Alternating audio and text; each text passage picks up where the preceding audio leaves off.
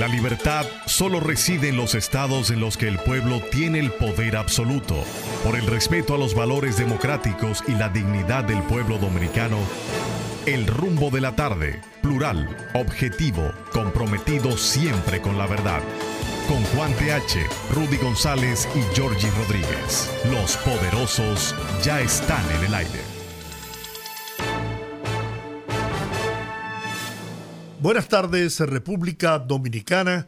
Iniciamos aquí el rumbo de la tarde con los poderosos Olga Almanzar, Rudy González, Juan TH y Georgie Rodríguez. En la parte técnica, Sandy Guerrero y Juan Ramón Gómez. Estamos en Rumba 98.5 FM en la capital dominicana y Premium 101.1 FM en Santiago, la ciudad corazón para toda la región del Cibao. Buenas tardes. Muy buenas tardes, buenas tardes poderosos, buenas tardes a toda esa audiencia fiel del rumbo de la tarde. Qué placer contar con ustedes como cada tarde, de lunes a viernes, aquí con nosotros en Rumba 98.5 FM. Le pasamos el micrófono a don Rudy González. Buenas tardes, no, quédate tú con el tuyo que yo tengo el mío aquí. Buenas tardes, buenas tardes, don Giorgi, buenas tardes, Olga, Sandy, Juan Ramón y Juan TH, que no ha llegado, parece que está en algún almuerzo fuera o alguna actividad de esas que dan a mediodía ahora, porque como tuvimos dos días libres, entonces muchas cosas se rodaron y hoy habían como cinco eh, actividades juntas para poder suplir la falta del martes y el miércoles, que fue vuelvo y digo lo que dije antes de ayer, cuando, cuando hablábamos del tema, creo que fue una medida atinada, atinada, de eh, tratar de sacar a la gente lo más posible de los compromisos de trabajo y de las calles para evitar males peores. Y qué bueno que si pasamos un balance hoy del paso de Franklin por la República Dominicana, y nuestros alrededores, eh, desgraciadamente han muerto dos personas. Una que muere es mucho, pero si nos ponemos a retrotraer lo que pasaba anteriormente, con esta cantidad de lluvia que se registró cruzando toda la, toda la República, eh, quizás hubiésemos tenido que lamentar eh, situaciones mayores. Mucha inundación, pero no cabe dudas de que las autoridades estuvieron eh, al pie de resolver cualquier situación y se habían tomado las medidas eh, del lugar. Me quito el sombrero y le doy mi felicitación en lo que vale, si es felicitarlo y no el cumplimiento de su deber, a la comisión, el Centro de Operaciones de Emergencia, Defensa Civil, a los bomberos, a la Cruz Roja, a Meteorología, al 911, a las Fuerzas Armadas, a los ayuntamientos en sentido general, porque no cabe dudas de que se hizo un trabajo eh, bien, bien eh, estructurado, bien elaborado, eh, para tratar de evitar males mayores con este paso de la tormenta Franklin y la cantidad de lluvias que se registró en el país. Había gente que decía que, ah, caramba, no, no pasó nada, hombre Qué, qué bueno que no pasó. Mira, que, que vayan a San Cristóbal, Azua, Pedernales, Barahona. Pero digo para que vean si pasó o no pasó. Lo que te quiero decir, no, porque ellos lo, cuantifican en si hay 64 muertos, porque es así que es el morbo. Pero qué bueno, qué bueno que ellos se equivocaron y que no pasó nada. Y yo te digo, yo creo que eh, las autoridades en sentido general hicieron su trabajo. Estuvieron todo el tiempo dando informaciones, boletines periódicos, eh, conferencias de prensa informando esto y aquello.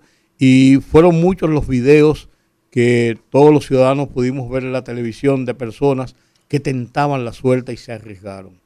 Por eso digo, dos muertos es mucho, un muerto es mucho, un herido es mucho, pero gracias a Dios y a esas prevenciones no fue peor. Y no debieron morir esas dos personas. Bueno, pues te digo.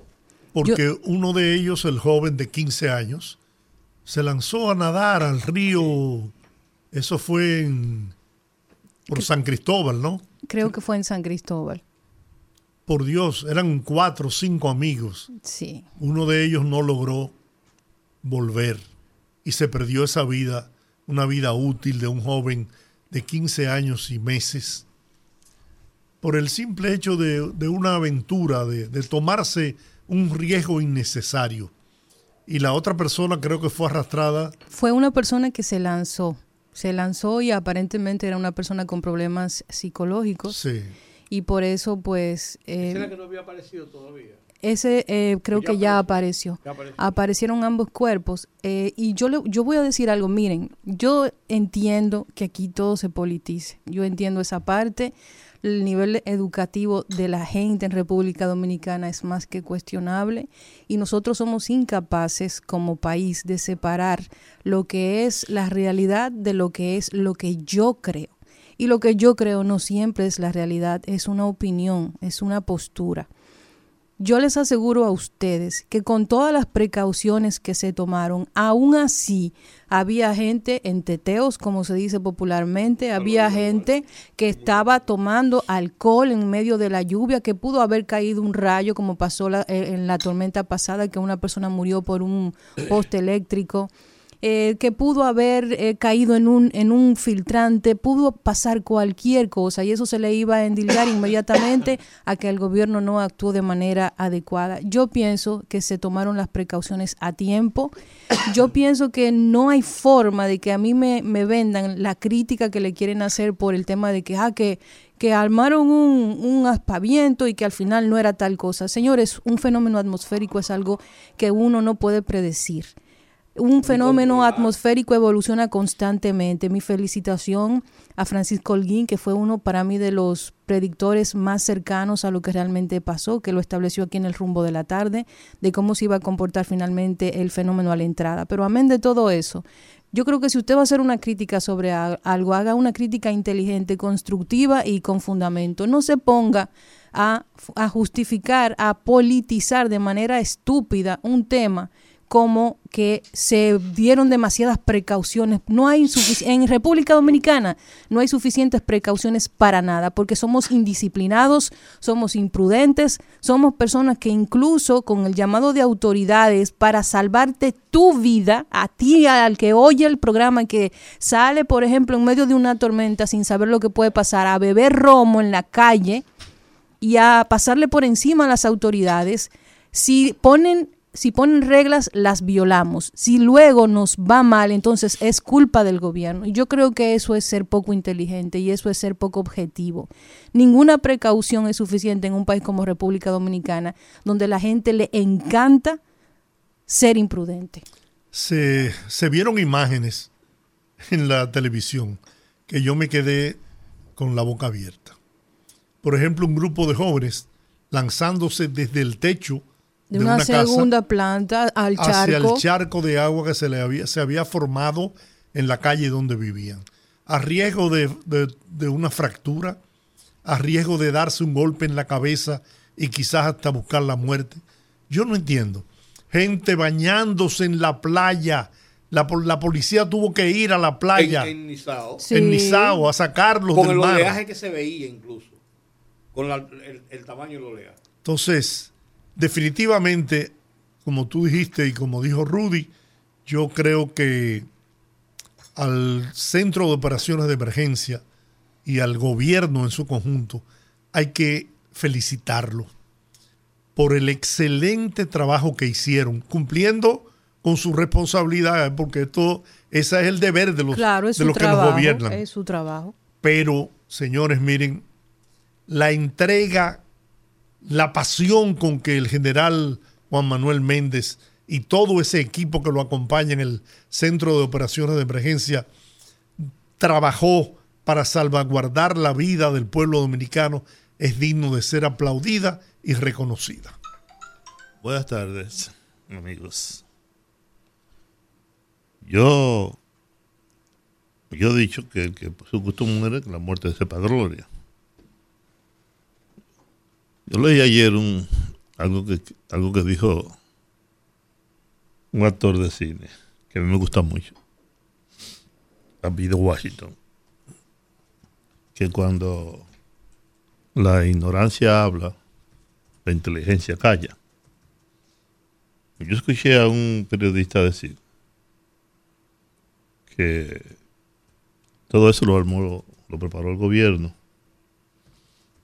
para opacar la unidad, la alianza, el PLD, Fuerza del Pueblo y PRD. Y para opacar ese hecho tan contundente, tan demoledor, pues el gobierno exacerbó las medidas de precaución, que no eran necesarias y que eso era simplemente eso, un bulto mediático para que la gente se asustara y pensara que por ahí venía un ciclón batatero, que se lo iba a llevar todo y que ese era el único propósito.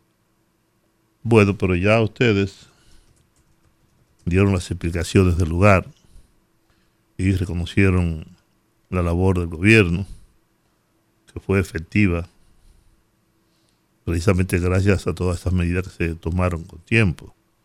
El gobierno fue precavido. Y yo lo decía a Giorgio hoy, cómo el gobierno y el presidente Abinader han estado como los pobres, no salen de una, cuando es una cosa es la otra.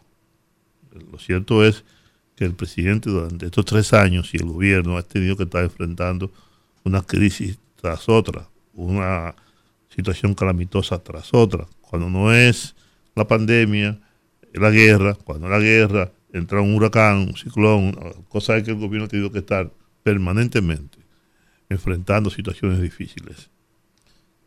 Han hecho un máster ya, una especialidad en cómo solucionar crisis cómo prestar atención a todos esos fenómenos, tanto, tanto naturales como, como no, como la guerra, que no es un efecto natural, o como la pandemia, que ya son cosas que, que escapan de las manos del gobierno. Por suerte, hemos tenido unas autoridades que se han preocupado por la salud de la gente, por el bienestar de la gente, y gracias a eso tuvimos eh, dos muertos, que pudo haber sido ninguno, como dijo como dijo Giorgi, porque que la imprudencia de la gente es una cosa terrible. yo, esas cosas, que cuando se producen esas muertes por la imprudencia de la propia gente, ni siquiera lo contabilizo mucho, porque como dijo el general Méndez, no había ninguna razón, ninguna razón, atendiendo el llamado de las autoridades para que se produjera una sola muerte. Todas las medidas se tomaron para que no se produjera una sola muerte. El muchacho que se ahogó y el otro, y el loco que desapareció. Y eso escapa a, las propias autoridades. Pues nadie lo mandó a usted a lanzarse a jugar. Las, las, aguas son terribles. Lo arrastran todo. Si usted se metió ahí, se lo llevó. Las inundaciones son eso, devastadoras. Y llevan todo lo que se opone a su, a su tránsito. Que yo me alegro, al final, de todas las medidas que se tomaron, que fueran efectivas, y que hoy pudiéramos estar aquí sin lamentar que, que la funeraria del bandido esté llena de muertos, ¿no? O cualquier otra funeraria. Qué bueno que fue así. Y sigamos hacia adelante, sigamos viendo el futuro. Y hay que, hay que, decir, hay que decir también que independientemente de la eficiencia de la prevención de las autoridades dominicanas, también quedó al descubierto la miseria en que muchos dominicanos y dominicanas viven. Y por lo que hay que seguir avanzando y luchando para transformar este país. Pero mira, Georgie, te voy a decir, es verdad, pero siempre, siempre, aquí en Estados Unidos, en Rusia, cada vez que hay un fenómeno natural, quienes más lo sufren son los pobres, son los de abajo. Yo creo que en nosotros, todas partes del mundo es así. Eso es una realidad, pero yo le voy a decir algo. Yo creo que más allá también de ese comentario que yo suscribo completamente, eh, nosotros tenemos un grave problema. Desde hace algunos meses hemos visto que antes, cuando aquí caían grandes precipitaciones, pues la ciudad sucumbía, era algo normal porque los suelos se saturaban y todo este este tema de la arborización que se ha reducido en la ciudad y por tanto la capacidad del suelo de absorber agua. pero también en los últimos meses hemos visto cómo ahora con cualquier lluvia, por pequeña que sea, ese fenómeno se da. Y hemos hablado y analizado aquí hasta el cansancio el tema de eh, cómo la ciudad ha crecido de una manera vertiginosa y no así pues el sistema pluvial y el manejo de aguas residuales.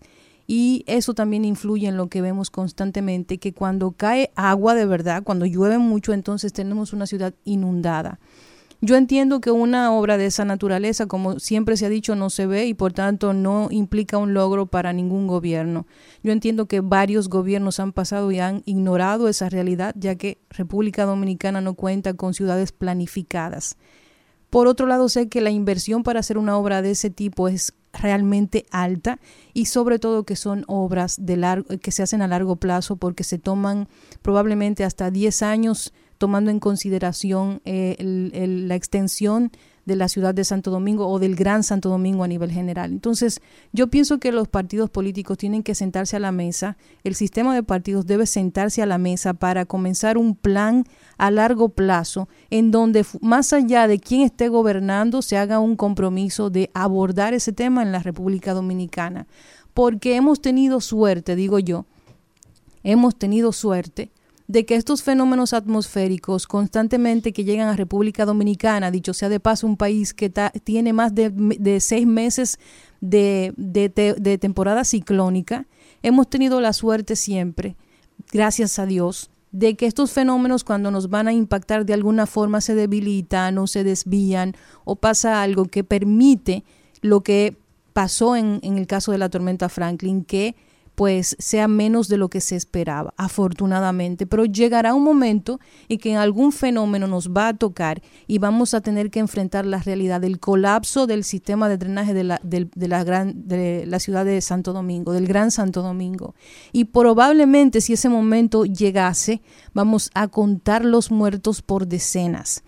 Entonces yo creo que los gobiernos tienen, no los gobiernos, los partidos deben sentarse a la mesa a tocar ese tema porque hay muchas formas de resolverlo. Pero yo creo que lo más importante, como aquí es una de las debilidades más grandes, es sacar el tema político de la mesa y comenzar a abordar el tema del crecimiento de la ciudad con algún plan, descentralización de servicios, mudar la ciudad para otro lado, hacer la capital otro lado en, el territorio nacional, son cosas descabelladas para muchos, pero han sido planes que se han ejecutado en algún momento de la historia en grandes ciudades y se ha podido resolver el problema. Yo creo que es hora de comenzar a abordar el tema. Con relación al drenaje pluvial, el actual gobierno tiene diseñado un sistema compuesto de galerías que irían desde la Máximo Gómez, una en la Máximo Gómez, otra en la Abraham Lincoln, otra en la Churchill, la que existe en la Núñez de Cáceres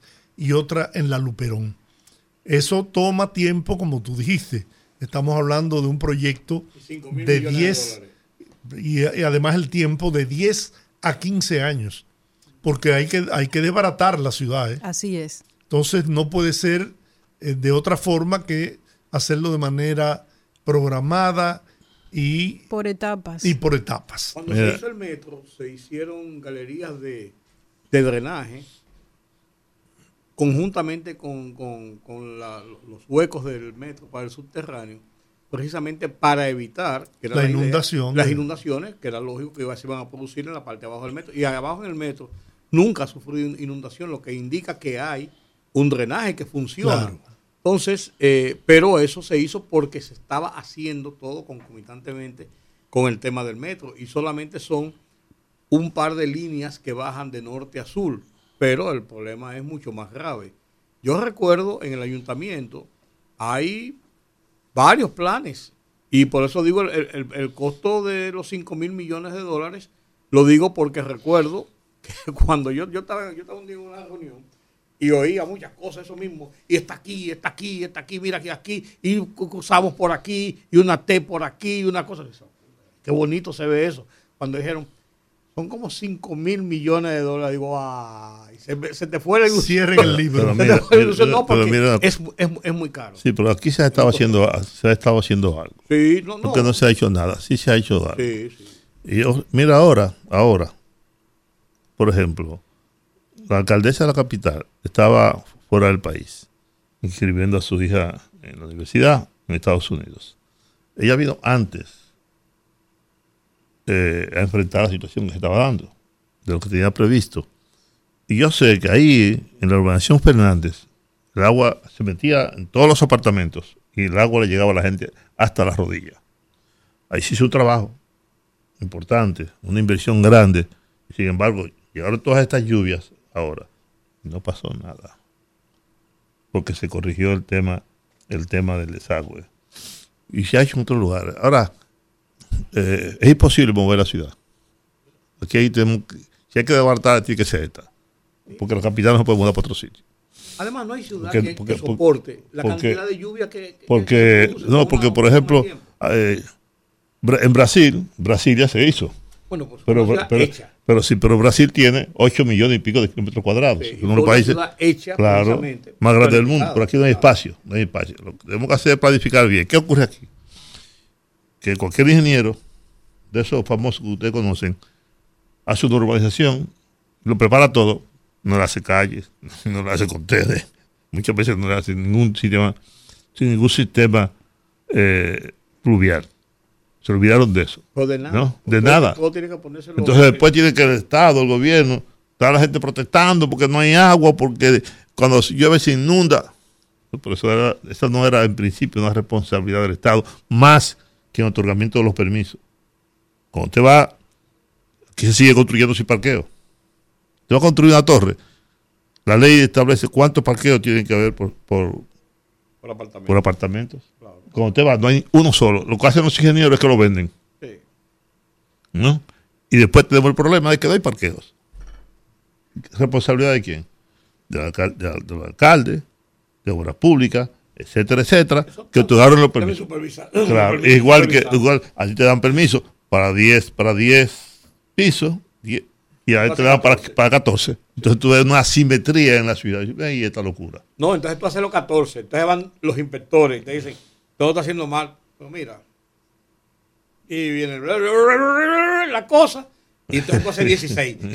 Sí, claro, claro. es así. Tenemos el caso de un amigo de nosotros. Compra los, otros, compra los otros dos. Georgie, un amigo de nosotros. Gasco no se permitían más de cuatro niveles. Sí, sí, sí. Ve, date una vueltecita para que tú veas Pero cómo están las torres ya. Yo me pegué con un ingeniero en la calle de mi casa. Están haciendo una torre a dos casas de donde yo vivo y él cerró la vía y yo voy y le digo amablemente, yo caballero, yo entiendo que están construyendo, pero el sector debe ser capaz de seguir funcionando. Entonces, cada vez que vamos a salir por esa calle, la gente, por ejemplo, como yo, que va y viene varias veces, tenemos siempre que o, dar una vuelta y salir a la Luperón, o tenemos que dejar el vehículo y salir caminando. No, eso, eh, yo compré un permiso, eso cuesta 10 mil pesos, yo puedo cerrar la calle. Digo yo, digo yo, pero entonces ahí yo... ¿Dónde está el permiso? Déjame verlo. yo digo, no, pero... claro que sí. Yo le dije, ok, digo yo, ok, vamos a llamar al que es encargado de esa parte en el, en el, eh, ¿usted lo conoce? Digo yo, no, no, yo no lo conozco, pero tengo el número, vamos, vamos a llamarlo. No, entonces ahí cambió el discurso. yo nunca he visto... Claro que lo conozco, él, trabaja con, trabajaba conmigo. Ay, se le da No, yo lo. Señores, aquí lamentablemente, yo nunca he visto un inspector, nunca he visto un inspector de obra pública, nunca, en ninguna obra que se haya estado haciendo en yo, mi entorno. Yo, yo, los he visto, yo, los he visto, sí, mucho. Yo nunca. Mucho, Entonces, yo creo. Con el sombrero. No, no, no siempre. Y la, y, la, oye, déjame, y, déjame, déjame, defender al hijo mío que es ingeniero y trabaja allá. No, pues espérate, tú sabes también quién Y el cuadrado, Neto. No, tú, no, no, no, pero pasan con el sombrero. ¿Tú sabes quién pasa con el sombrero? La policía que está de servicio. Ah, eso es claro. Principalmente los sábados que sabe que está el claro, ahí para pagar a los trabajadores. Pasan por ahí a buscarlo de ellos. Claro. Para no molestarlos, para dejarlos tranquilos. La Navidad. y cuidar los sacos de los sacos de cemento y los bloques. La Navidad. A 5.28 es hora de ir a la pausa. ¿Qué les parece? Pero tú sientes, sientes desaburrido, como estamos cogiendo gusto hablando de un tema. Fogarate en la radio con Ramón Colombo. Se titula Advertencia del COE. Visto el caso y sus vergonzosos hechos, vista la desobediencia de muchos ante las advertencias de peligro, propongo que en lo sucesivo el Centro de Operaciones de Emergencias difunda este mensaje hasta que las cosas cambien, si es que cambian. Cito, se advierte a todas las personas que con el fenómeno natural que amenaza con llegar a nuestro país, podrían producirse desbordamientos, hundimientos, derribos de árboles y derrumbes de edificaciones, por lo que les recomendamos quedarse en sus hogares hasta nuevo aviso. Allá usted si se jode por no obedecer, pero después no se queje si acaso pudiera. Termina la cita. Fogarate en la radio con Ramón Colombo.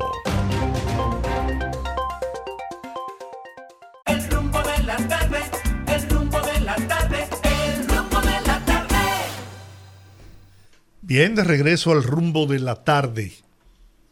Señores, y la verdad es que todo el plan de emergencia estuvo, miren, perfectamente organizado hay informes detallados de todas las instituciones, acueductos, servicio eléctrico, que son los dos más eh, críticos, tanto la energía eléctrica como los acueductos, porque ustedes saben que producto de la caída de árboles, de ramas, pues se producen disparos de los cables de alta tensión y por consiguiente se interrumpe el servicio eléctrico los acueductos por el tema de, la, de las ramas, de la contaminación, eh, por precaución se cierran muchos y otros por averías también colapsan.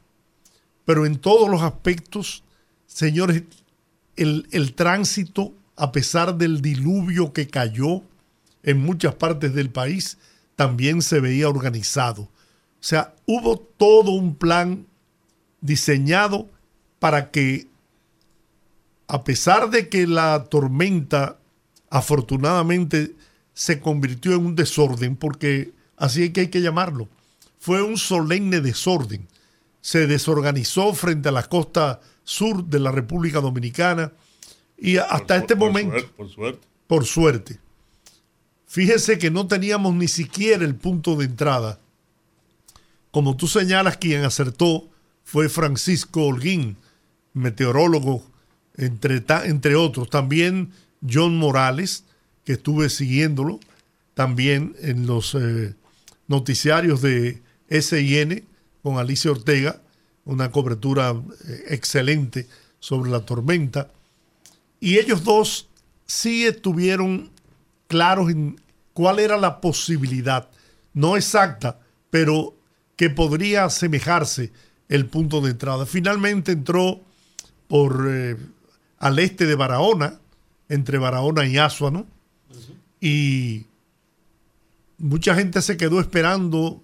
Sin embargo, mira, eso era, era tan errática que después que se encuentra en la cordillera central, hizo un giro a la, derecha.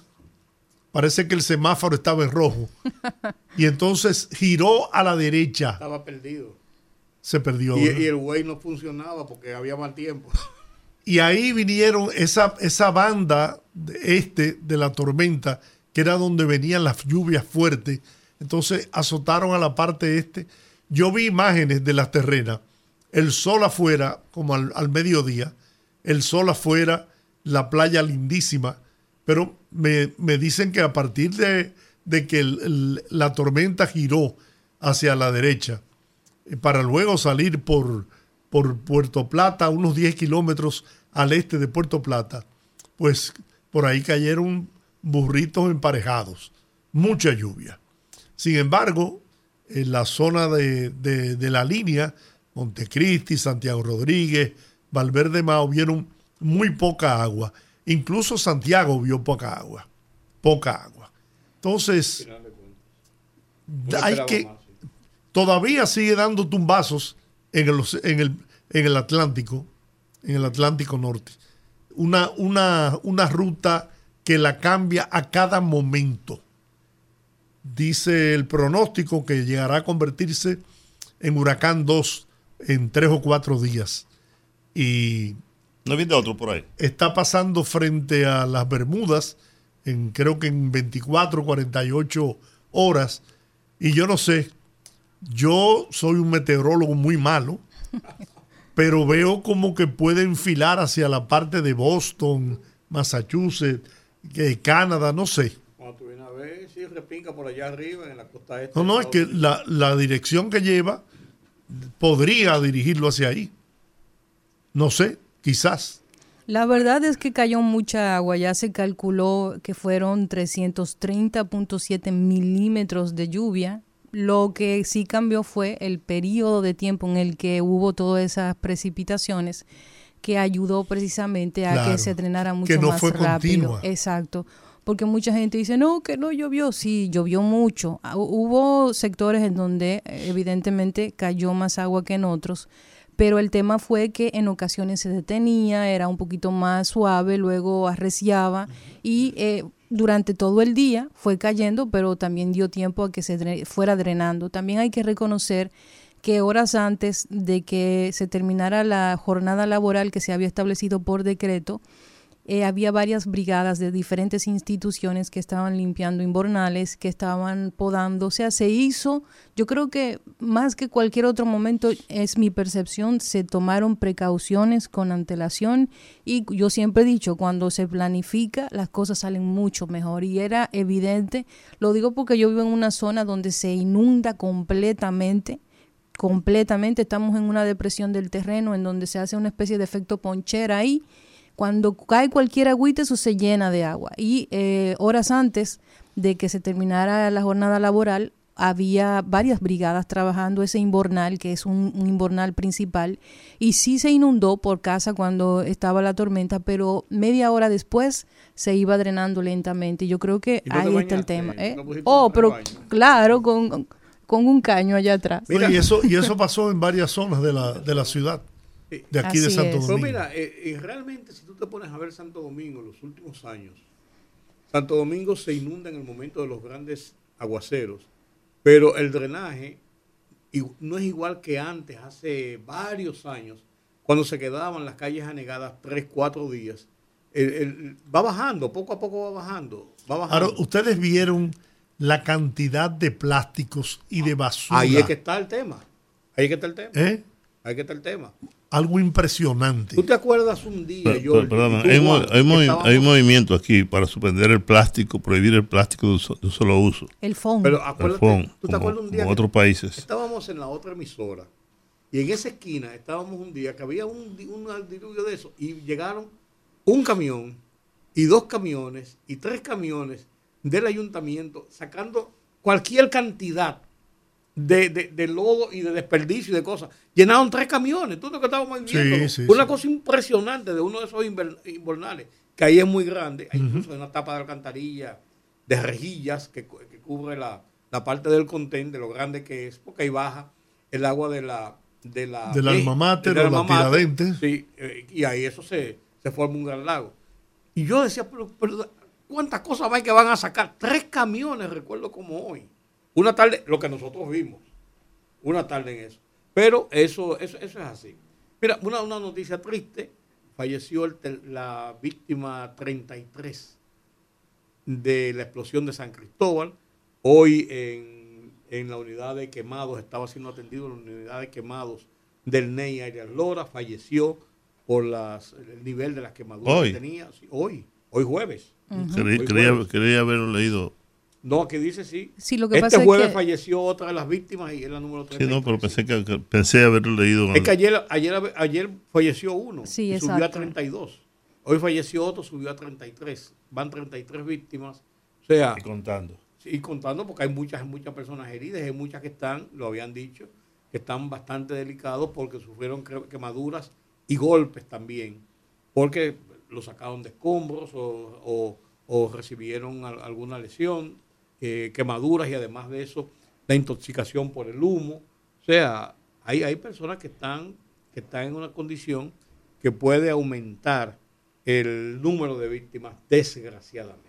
Y pasando de una noticia triste a una noticia pues feliz, es eh, felicitar a Marilady Paulino, quien estuvo en Budapest ayer y ganó medalla de oro, eh, encabezando así la lista como campeona mundial en 400 metros planos. eh, una Primera mujer dominicana, es. dominicana que logra esa hazaña. Una felicitación para todo su equipo, porque detrás de ella hay un equipo de personas también que trabaja, pues, eh, dándole apoyo a nivel técnico y a nivel físico.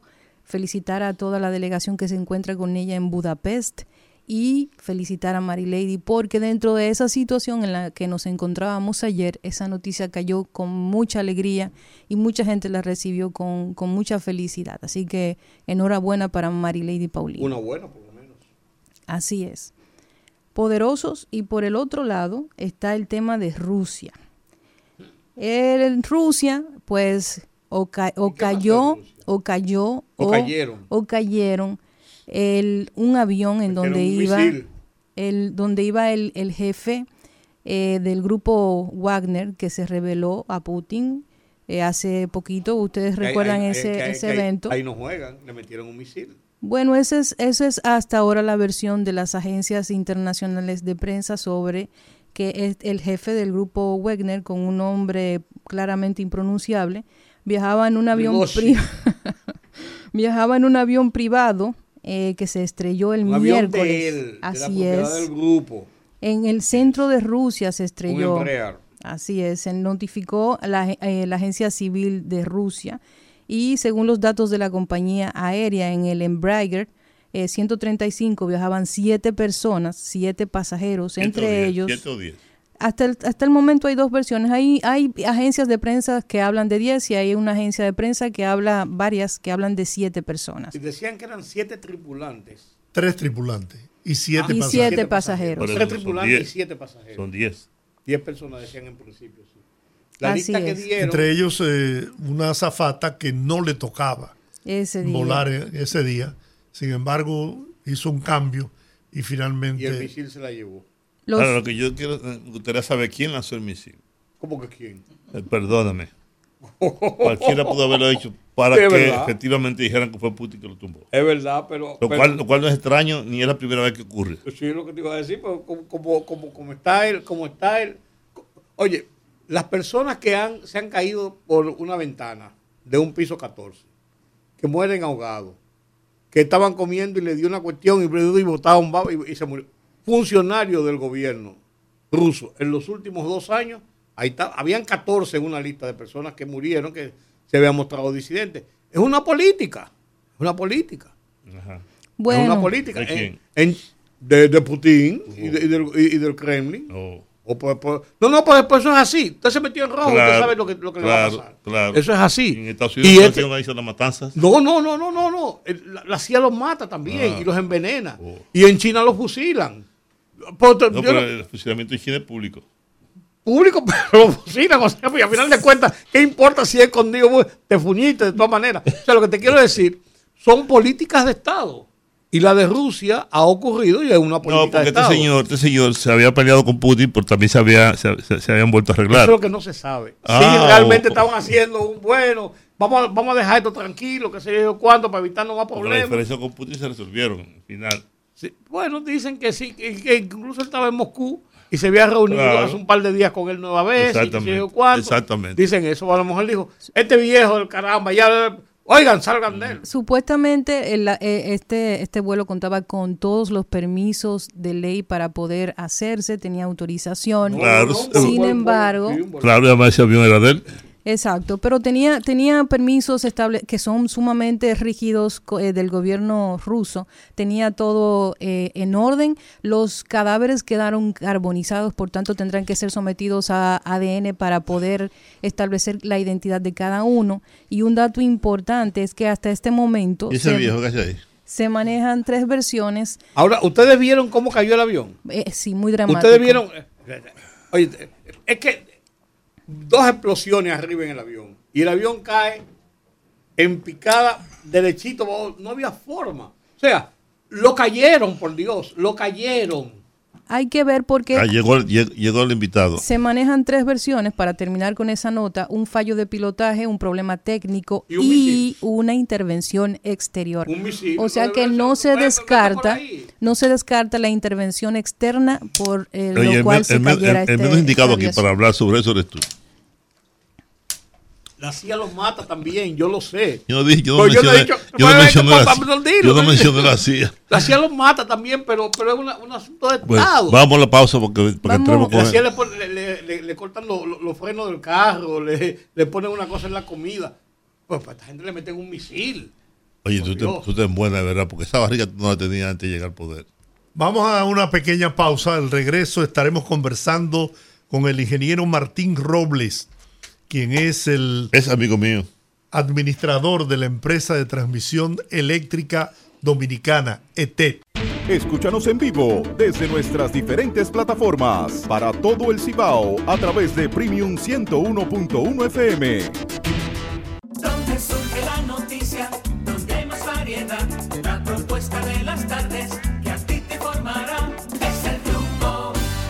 Bueno, aquí estamos en el rumbo de la tarde, los poderosos, y tenemos una poderosa entrevista, conversación más bien, con Martín Robles, ingeniero Martín Robles, quien es administrador de la empresa de transmisión eléctrica dominicana. Una gran responsabilidad en el país y vamos a conversar con él sobre diferentes temas, pero muy especialmente el tema eléctrico. Ingeniero, gracias por aceptar esta invitación y bienvenido al rumbo de la tarde. Muy bien, buenas tardes. Eh, a- primero aquí a nuestros amigos, Rudy, Juan, de muchos años, eh, y al amigo Jorge Rodríguez, Rodríguez Olga Almanza. y Olga Almanza. Y luego, lógicamente, o, o debió ser primero, a los escucha, que siempre escuchan este, este programa, que es la materia prima de, de ustedes para poder desarrollar y salir al aire. Así que aquí estamos eh, a su disposición para, eh, evidentemente, llevar algunas informaciones que entiendan ustedes son de interés eh, nacional y especialmente en, el- en la parte del sector eléctrico, que es la que nosotros eh, nos movemos y manejamos. ¿Cuál sería, eh, empezando de inmediato con, con la pregunta, cuál sería, eh, ya que este es el tema más reciente, Franklin, qué causó en el sistema eléctrico nacional? Bueno, eh, Franklin eh, ciertamente acabó de transcurrir anoche, luego de un martes en la tarde con mucha agua y, y toda la noche de, de martes y la madrugada y el día de del miércoles ayer.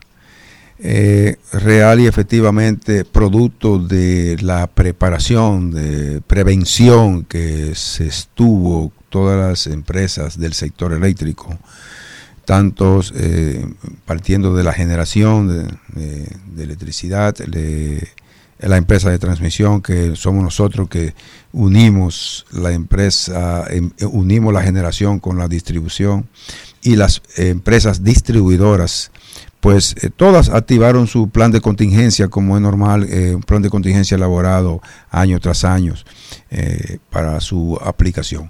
Eso dio su resultado porque las brigadas de trabajos para los aspectos preventivos eh, son desplegadas eh, antes de en lugares específicos, estratégicos, eh, de manera que cualquier avería pueda ser resuelta en el menor tiempo posible, dado la disponibilidad de equipo y personal en cada una de las áreas que, que así componen el sector eléctrico.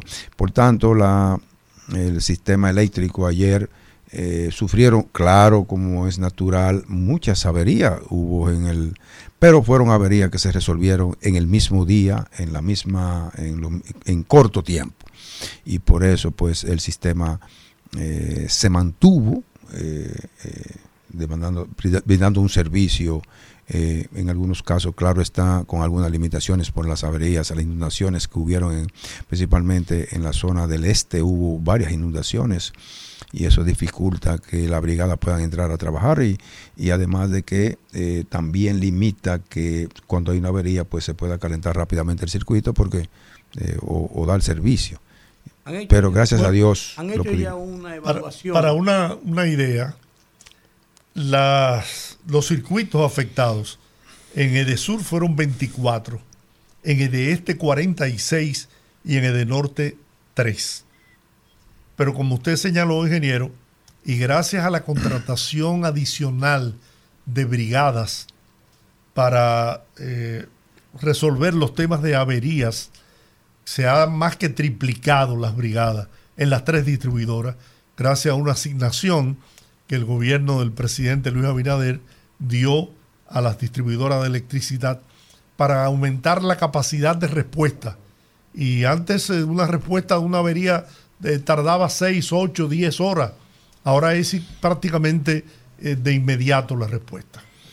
Sí, eso es cierto. inclusive hubo, como ustedes pudieron ver en los distintos medios de comunicación y observar, el presidente evidentemente como cabeza principal y número uno de todo lo que refiere al Estado dominicano eh, o al gobierno.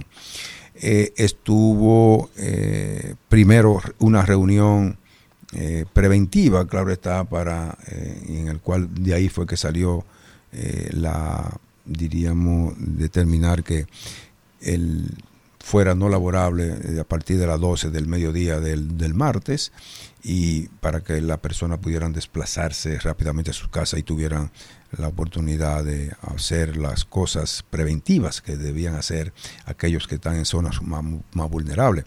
Y luego, pues, eh, de transcurrido el evento esta mañana, también tuvimos una reunión a nivel del gabinete presidencial, eh, Consejo de Gobierno de Ministros, eh, evaluando, pasando una revista a la situación que se dio en el día de ayer fundamentalmente.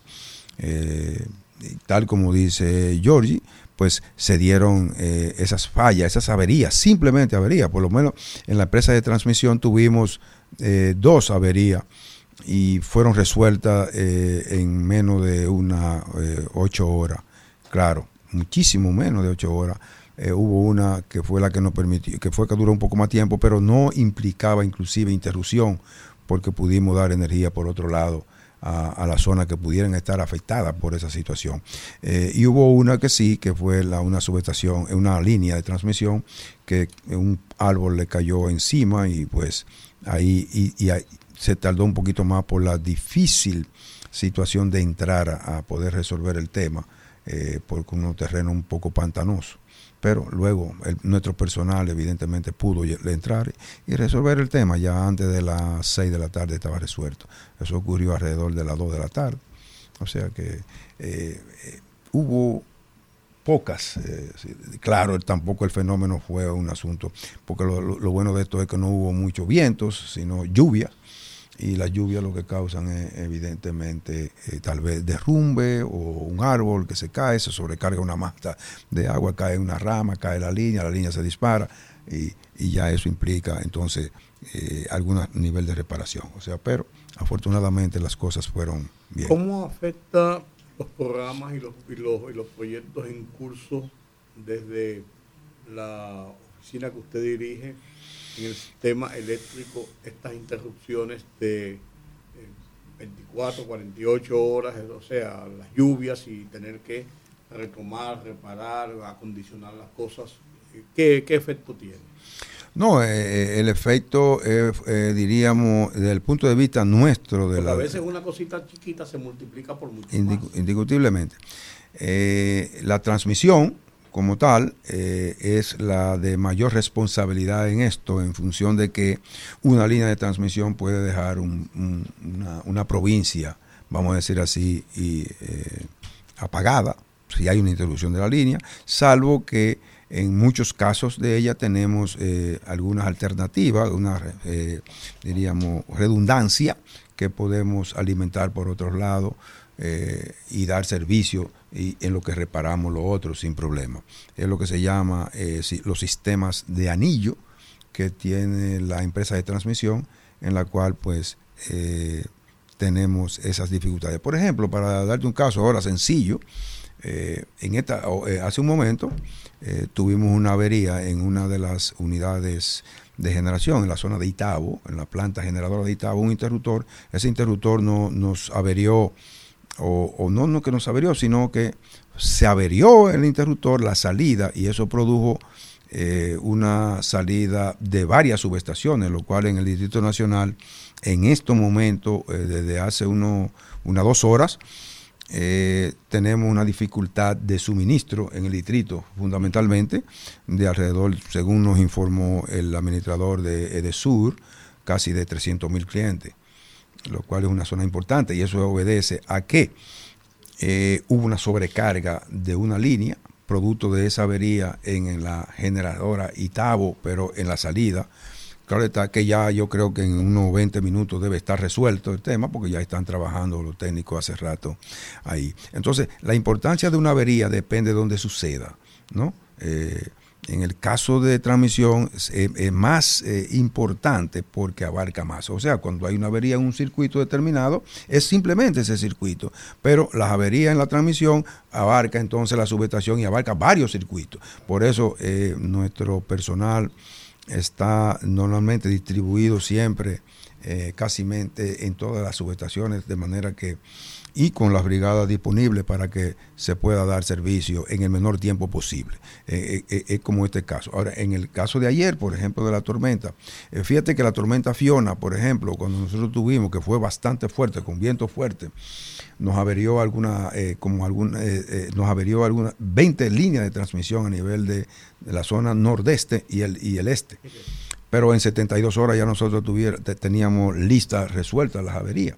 El de este hizo lo propio eh, eh, en el este con los, diferentes circuitos y avanzó de una manera eh, realmente increíble. que fue, ¿Está instalando algunas subestaciones, dice yo?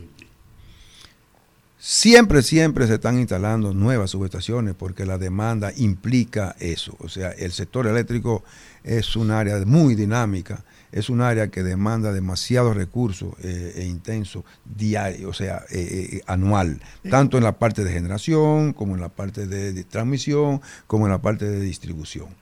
Y eso conlleva instalación de redes, instalación de líneas, instalación de, plantas eléctricas que cada año tienen que estarse haciendo. ¿Y los medidores? El Banco Mundial. ¿Y los medidores? Los medidores es otro elemento que es vital para la distribuidora porque si la energía que no se mide no se cobra, como dice el Y entonces eh, eh, ahí es un tema. Pero hay, hubo, hubo eh, mira, en todo esto, en las inversiones ha habido un atraso acumulado que está forzando de una manera terrible un gobierno que entra con una pandemia, con una situación económica difícil, con un petróleo alto. entonces, dándole energía, tratando de energía, dar energía eléctrica 24 horas, que es la diferencia a lo de antes, que... Eh, ya no hay apagones financieros. No hay apagones financieros ni por déficit de generación, o sea, evidentemente, sino que el gobierno, haciendo un sacrificio, eh, con el presupuesto nacional ha, ha, dado apertura a que se le dé energía eléctrica 24 horas. Claro, no puede ser 24 horas porque eh, dado la deficiencia que ha habido por años en las inversiones en nueva red de, distribución, e igualmente en la parte de la instalación o la compra de medidores, eh, evidentemente eso retrasa o obliga que tú eh, las, diríamos, interrupciones que aparecen eh, tengan dificultades con la rapidez que requiere eh, el, usuario para el servicio. Se están comprando ahora medidores en buenas cantidades y se va a empezar, eh, o se empezó ya a instalar en las tres distribuidoras. Y con relación a lo que decía Juan de las subestaciones, Edesur está en proceso de instalar unas 12 subestaciones con un financiamiento del Banco Mundial. Eso va, ingeniero, a, mejorar considerablemente el servicio, eh, principalmente en la zona que cubre de sur. Indiscutiblemente que, mira, el tema fundamental del sector eléctrico ha sido las inversiones que no se han hecho en el momento oportuno que haya habido, de manera constante, porque la inversión se hace hoy. Nosotros instalamos una subestación hoy, pero ya mañana hay que estar instalando otra en otro lugar, porque la demanda va creciendo normalmente. Y más, y más, ahora, eh, de el 2020 al 2023, en tres años, la demanda, o sea, la demanda de potencia ha crecido en función, ahí, y, los números están ahí, sobre los 220 megavatios por año. Nunca visto, evidentemente, eh, una red que requieren eh, remoción, una red que requieren sustitución, repotenciación eh, y nuevas construcciones que no se había hecho. eso causa entonces que las averías se multipliquen porque hay red que ya no aguantan más por su por el tiempo que tienen de instalación y, y si tú ya esa red que ya vida útil agotada resentida vida útil agotada y capacidad evidentemente por debajo de lo que se está requiriendo la demanda. Y eso implica entonces más avería, implica más esfuerzo, implica más inversión. producto de la sobrecarga. Ese, es el tema que tenemos. Eh, pero, gracias a Dios, pues se está enfrentando, se están haciendo las inversiones y tal como dice Yori, pues hay licitaciones abiertas y ya eh, adjudicadas y otras que ya eh, vienen también en camino de adjudicaciones que se han hecho ya producto de licitaciones para hacer esas instalaciones. Ingeniero, el presidente de la República, Luis Abinader, ha demostrado y ha mostrado interés supremo en ampliar el parque generador en el país. Incluso la licitación de las dos plantas de Manzanillo, hay otros 400 eh, megavatios que también entrarán, están, fueron ya licitados está preparado, eso es para la generación. Ahora bien, va ETED, la empresa que usted administra, al mismo ritmo de desarrollo para poder transmitir toda esa nueva energía que se va a producir en esas nuevas plantas, que no va a ser de inmediato, pero al término de cuatro años ya tendremos operando esas plantas generadoras. Mira, eh, yo pienso que ningún gobierno que ha tenido este país ha, mantenido una preocupación y una ocupación constante de los distintos sectores de la vida nacional eh, como ha sido el presidente Luis Abinader, en la cual eh, hay, ha estructurado varios gabinetes de las distintas áreas, o sea, gabinete del sector agua, gabinete del sector eléctrico, gabinete de salud, gabinete de, la parte de, que es lo que vimos eh, hace un momento, de seguridad. Y él lo preside todos. O sea, en, la semana, el tiempo yo no sé cómo le da, pero bueno, lo preside. Eso quiere decir que un presidente que se mantiene eh, eh, verdaderamente ocupado, no solamente eh, eh, en esos aspectos propios de, la, del seguimiento. Yo le digo al presidente a veces, y, a, términos de jocoso, digo, bueno, presidente, yo creo que usted tiene una red en su celular que ha sustituido el DNI, porque cada rato le mandan al presidente desde un sitio el que tú menos te imaginas y sencillamente se lo reenvía al responsable de esa área. No importa la hora, no importa la hora. A mí, particularmente en la parte de nuestra que tenemos que ver, yo he tenido llamadas del presidente a las 2 de la mañana para un tema cualquiera. Ya uno, y uno se mantiene que tú, dejas tu celular ahí, digo, bueno, hasta el teléfono de la casa, si no es el celular, pues te localizan en la casa, digo, bueno, no hay, no hay. un día me llama y me dice, no, y coge el teléfono de mi esposa y dice, no, no, espérese, presidente, que, que, que, bueno, y, y, así solamente. Eso es una demostración de, de la preocupación que tiene nuestro presidente Luis Abinader eh, con todos los ocupándose de todos los temas del país. Ingeniero. Y, el sector eléctrico, que es un sector que ustedes saben que es neurálgico, es un sector eléctrico que demanda eh, mucha, mucha, mucha ocupación, demanda muchos recursos y demanda mucha preparación para poder eso. Volviendo a la pregunta, ¿estamos preparándonos para poder estar en capacidad de transmitir eh. esos 1.200 megavatios? Que entrarán al sistema eléctrico? Totalmente, claro. Eh, eh, conjuntamente con esa, esos 1.200 megavatios que se han licitado en Manzanillo, eh, son 800 más los 400 que se estaban instalando, son 1200.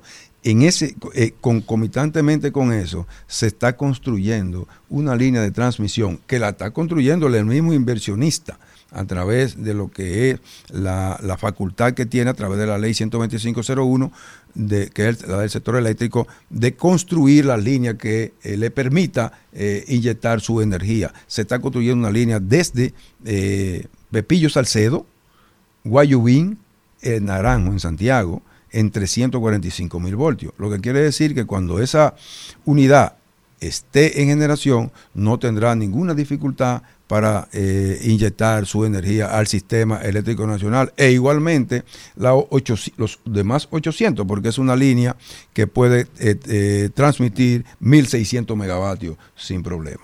Pero también no solamente eso, se están construyendo una nosotros estamos también construyendo 33 proyectos de líneas de transmisión y subestaciones a nivel nacional con una inversión que, que sobrepasa los 20 mil millones de pesos. Eso es para asegurar, por un lado, la inyección de las energías de las fuentes renovables que se están instalando en todo el país, que eh, dicho sea de paso, también en este gobierno, en tres años, se han instalado cerca de 700 megavatios en energías renovables, viento y sol, fundamentalmente más sol que viento, o sea, eh, fotovoltaica. Pero también, aparte de esos 700, con una licitación de emergencia, el gobierno previendo asegurar la generación de la, eh, de, la temporada ahora que, estamos pasando, eh, instaló 400 megavatios térmicos, o sea, 200 megavatios ahí en Jaina y casi 200 allá en, en, Asua. Eh, la parte de la barcaza de los turcos.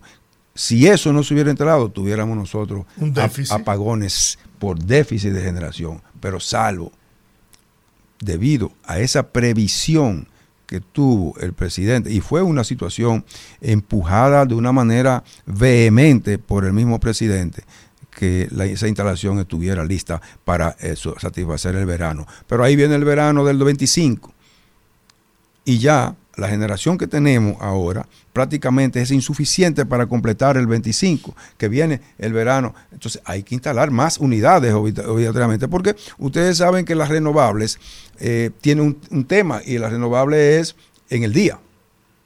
Cuando hay sol, bueno, el viento puede ver en la noche, pero no hay tanta energía eh, de viento todavía, no hay tanta capacidad en viento instalada, pero sí eh, ya tenemos ahora mismo 1100 megavatios en generación de eh, energía eh, de fuentes renovables. ¿No un poquito del viento de Franklin?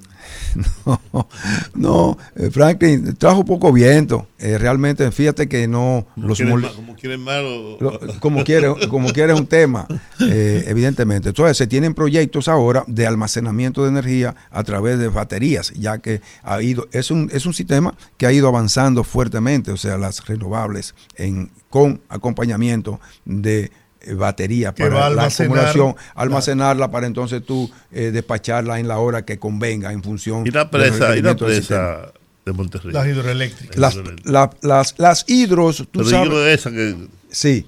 Eh, esa es una hidroeléctrica que, pero su, su, capacidad de producción va a ser, no va a ser tan significativa para el sector eléctrico, sino más bien es una eh, de, exactamente para eh, agua, regadío y para, que es importantísimo también porque eh, te garantiza también el agua para la alimentación. Que tuvo paralizada muchos, la alimentación, años esa presa. Sí, esa presa se supone que debe debería estar ya a final de este año o comienzo del otro ya operando. y tiene otra ventaja las presas y lo, lo pudimos ver ahora en esta en esta tormenta había tranquilidad en el sector del INDRI porque las presas estaban por debajo de su cuota y tenían la capacidad de asimilar grandes cantidades de agua, lo que impediría que se produjeran inundaciones aguas abajo y, generaría esto más desgracia y más pérdida incluso en la agricultura. Sí, el, eh, mira, eh, es que eh, si las presas son administradas correctamente, dan todos los servicios. Por ejemplo, en este caso se esperaba que iba a caer más, eh, eh, mucho más agua y los niveles iban a subir. Pero mira, no fue así. Ahora, las presas estaban preparadas para tomar la cantidad de agua que cayera, lo cual era beneficioso.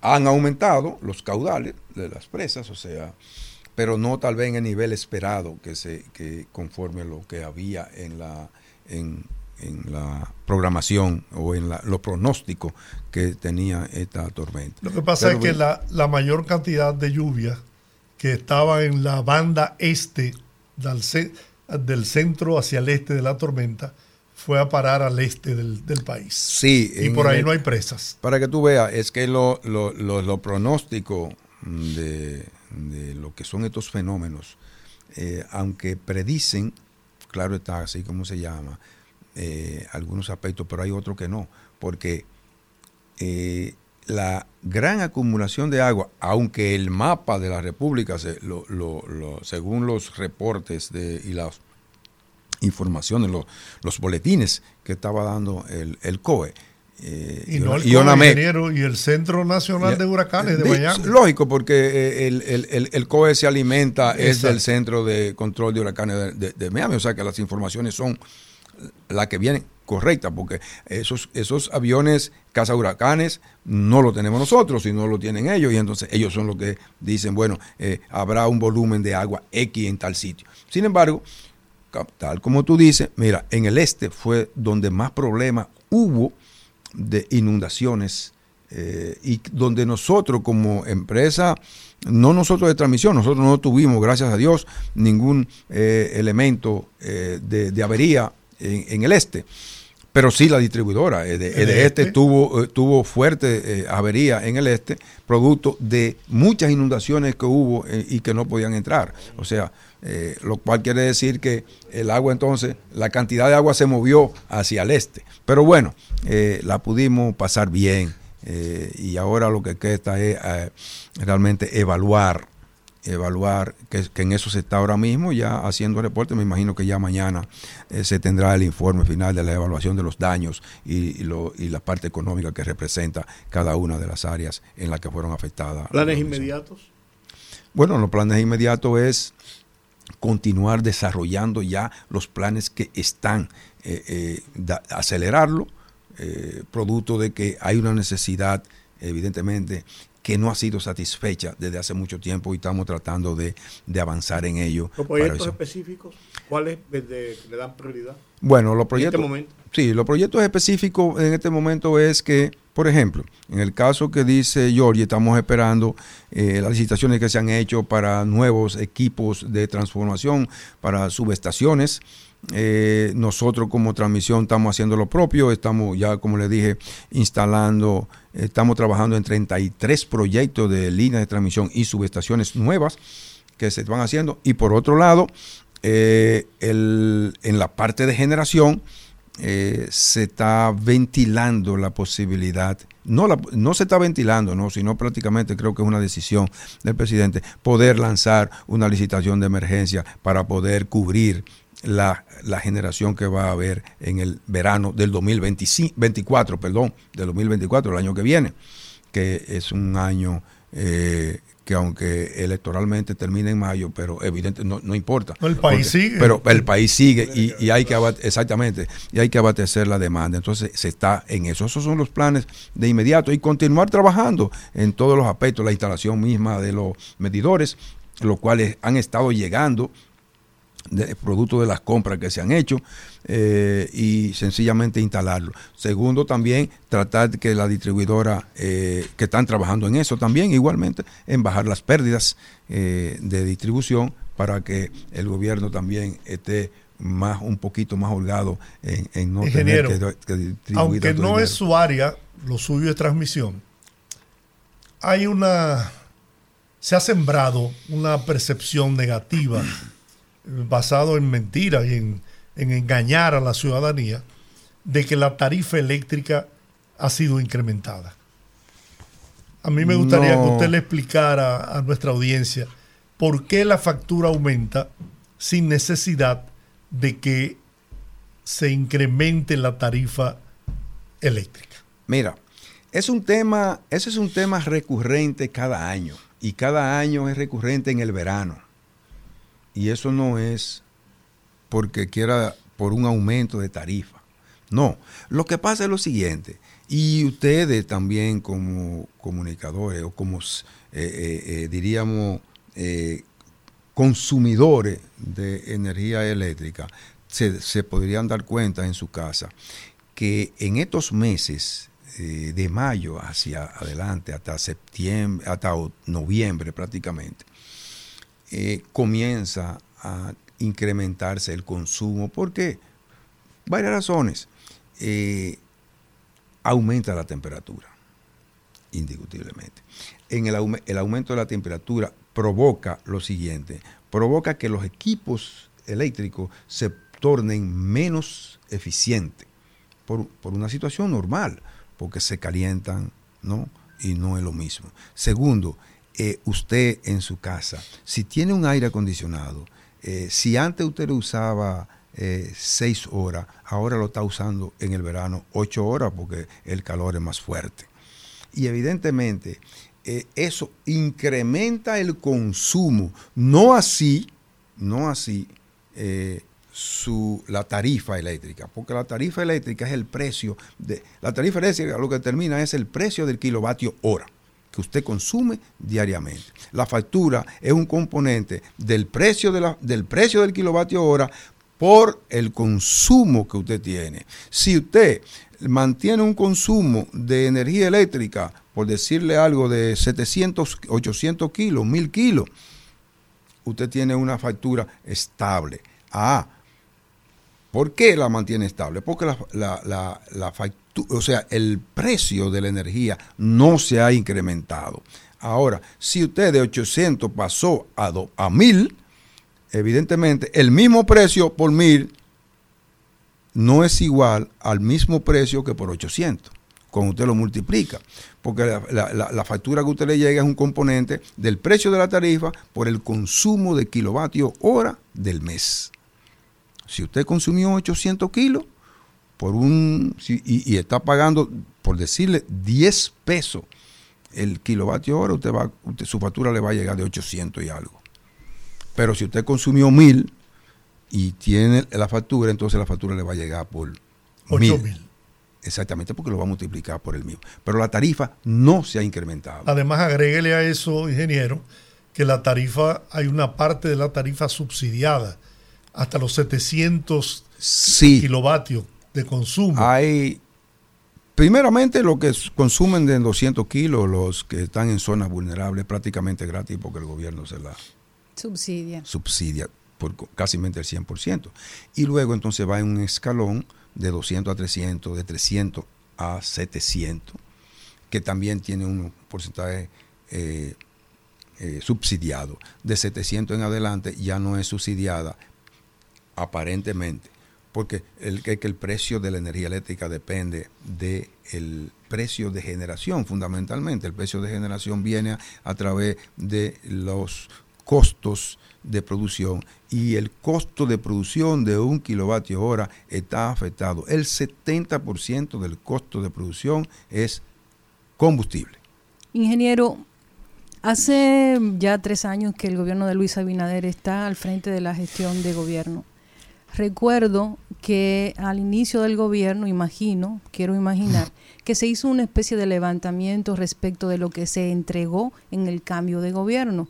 Usted establecía que ha habido una falta de inversión y yo estoy de acuerdo con eso porque hay ciertos servicios eh, públicos que requieren de planificación y proyección en relación a consumos y al aumento de la población, por ejemplo, y también al aumento de la actividad económica ha habido falta de planificación en el sector eléctrico? Lo pregunto por dos razones. Primero, recuerdo una llamada hecha por el presidente para conseguir carbón de último minuto para una planta que funcionaba en República Dominicana. Y segundo, porque en numerosas ocasiones en el sector eléctrico se hacen licitaciones de emergencia. Ha habido falta de planificación que no ha permitido ir en conjunto de la inversión del gobierno con las necesidades. Mira, eh, eh, la falta de... No te puedo eh, negar que ha habido algunos fallos Ahora bien, eh, tenemos que entender que no ha habido también ningún presidente de la República que haya asumido la rienda de un país en las condiciones que la asumió el presidente Abinader. Una pandemia en la cual todo el mundo eh, encontró, eh, todo el mundo encerrado en su casa porque no podía salir por una situación de una pandemia, o sea, donde eso es un factor importantísimo. Segundo, entonces viene el tema de la crisis financiera.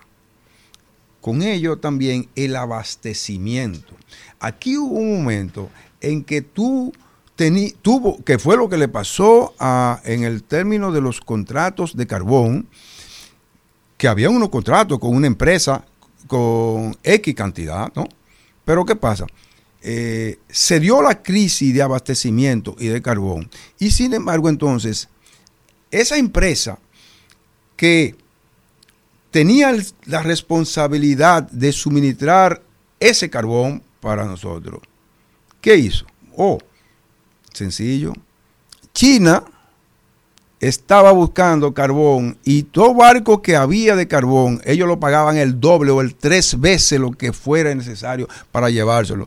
Y la empresa prefería pagar la pagar penalidad. la, pe- pagar la penalidad que tenía que pagar aquí por no suministrar el combustible, el- ese carbón, que vendérselo a los chinos, porque vendiéndoselo a los chinos, con el, con el beneficio de vendérselo a los chinos o a, o a- o a otro que lo comprara, dos veces o tres veces más de lo que costaba, pagaba la penalidad sin problema. Entonces, eso fue lo que retrasó aquí la llegada en un momento dado de carbón. Y entonces el presidente, lógicamente, tuvo que moverse con sus funcionarios, buscando carbón para Colombia, buscando carbón para Estados Unidos y, pa- y para toda parte. Pero no era no fue simple y llanamente por un asunto de que no hubo planificación, no, había un contrato. Lo que pasa es que ese contrato fue violentado y ellos prefirieron pagar la penalidad que implicaba no suministrar ese carbón a tiempo porque tenían beneficios muy superiores. Entonces, eso se hallacó claro, se vende de otra manera, ¿no? Porque es fácil, pero esa es- fue la realidad que ocurrió. Ya de ahí para acá, normalizado el mercado y, normalizado el transporte, todo ha ido fluyendo de una manera. Fíjate ahora mismo, es probable que dentro de poco aquí haya problemas de suministro de carbón, porque no, no de carbón, no, de cualquier otro bien. Porque, bueno, el canal de Panamá, producto de la sequía, ha bajado y los barcos ahora, hay menos barcos que están cruzando producto de esa situación. De nada ahorita, no, no, no, no te extrañe que venga otra crisis de suministro, de embarque, de transporte. Porque ese es el tema. Y nosotros estamos sujetos, porque somos un país que dependemos en 100%, ¿no? De productos importados para lo que es la parte de fundamentalmente de generación y para muchísimos otros rubros. Por eso el presidente ha tenido la, la visión de cultivar las relaciones que está cultivando eh, con Guyana para poderle garantizar al país el suministro de los combustibles necesarios para la generación y para otros eh, aspectos del, del desarrollo y, el mo- y el- del gobierno. Es correcto. eh, Guyana está en estos momentos tratando, de- no tratando, sino que próximamente Guyana se va a convertir en una potencia en el área en términos de, de los hidrocarburos. Ingeniero, Evidentemente. en el sentido de Punta Catalina, ¿qué porcentaje de generación está supliendo Punta Catalina? Bueno, Punta Catalina eh, está su- supliendo el 28% de la capacidad de producción del sistema, evidentemente, porque es una planta eh, que, bueno, eh, en un momento dado sale, por ejemplo, en estos días hubo una, Una avería. uno de ellas que tuvo una avería, un pinche en un caldera, caldera. tuvo que ve- tuvieron que venir técnicos extranjeros para poder resolver esa avería porque son averías en lugares donde no hay, eh, eh, la- son técnicos muy calificados para entrar ahí y hay que mandarlo a buscar. ¿De dónde? Bueno, la misma empresa que construyó la caldera, que es una empresa norteamericana, Banco Wilco se llama, suple esos técnicos. Pero fue reparada, o sea, duró cinco días una de las unidades, ya ahí está en línea otra vez, está produciendo sus 365 megavatios cada una, que son 300, eh, 730, 720 megavatios que produce Punta Catalina, lo cual representa más o menos el 28% de lo que es la demanda actualmente, No sé- no sé si 25, a ti- 25 no sé- 28%. No sé si tú eres la persona indicada para preguntarle esto. ¿Qué pasó con, Un poquito de con los, con los agua. ¿Qué pasó con los expedientes de corrupción que estaban depositados en el Ministerio Público? Bueno, ya ahí es un tema que yo no lo puedo manejar, es un tema que lo maneja el Ministerio Público. Eh, yo me imagino que en su momento dará respuesta a eso, porque de que los expedientes están ahí, están ahí. Y es un problema de tiempo, un problema tal vez de programación en función de lo que, eh, porque han habido tantos Sí, pues el tipo se está yendo, ya, ya vamos para tres años. Sí, y ya vamos para tres años, pero fíjate que todavía están instrumentándose algunos que y aparecen otros y aparecen otros. Y bueno, ese sector, lo, lo que representa el sector eléctrico es un tema que está ahí y yo es- entiendo que en su momento o en cualquier momento de esto, eh, una- un día de esto cualquiera no te sorprenda que estarán camino al... No, yo, yo leí la última vez que a Montilla le tenían eh, congelado 30 mil, más de 30 mil millones de pesos. Cual me parece una barbaridad. Bueno, eso te, te da a ti Un un expediente de indicio. más de Eh, 60 mil millones de Es, es- es fuerte, ¿verdad? Sí, muy Eso- fuerte. Eso, no, no sé cómo contarlo. Eh, evidentemente, pero eh, no solamente ese, ¿no? Porque eso es él, pero hay otros que también están y dependen de esa misma, de ese mismo árbol. Y todas esas eh, querellas, acusaciones están sustentadas por auditorías que se realizaron eh, específicamente en las tres distribuidoras. Ingeniero, hemos escuchado durante décadas, ¿verdad? Que cada gobierno que llega dice que va a resolver y que van a desaparecer los apagones. Incluso llegó un momento en el que un alto dirigente del PLD emplazó a Balaguer a que le entregara la CDE porque él en tres meses resolvía el problema de los apagones. ¿Realmente hay posibilidades en el futuro y, y en, y en qué tiempo podría lograrse que esos odiosos apagones desaparecieran en la República Dominicana? Mira, Georgie, eh, es una pregunta eh, un poquito, diríamos, uno aventurarse a decirlo eh, en, en tiempo determinado. Ese mismo que tú dices que en tres meses iba, le pidió a Balaguer para resolver el problema en tres meses. Pues Tuvo 20 años. duraron 20 años y no pudieron resolver nada, absolutamente nada del sector eléctrico.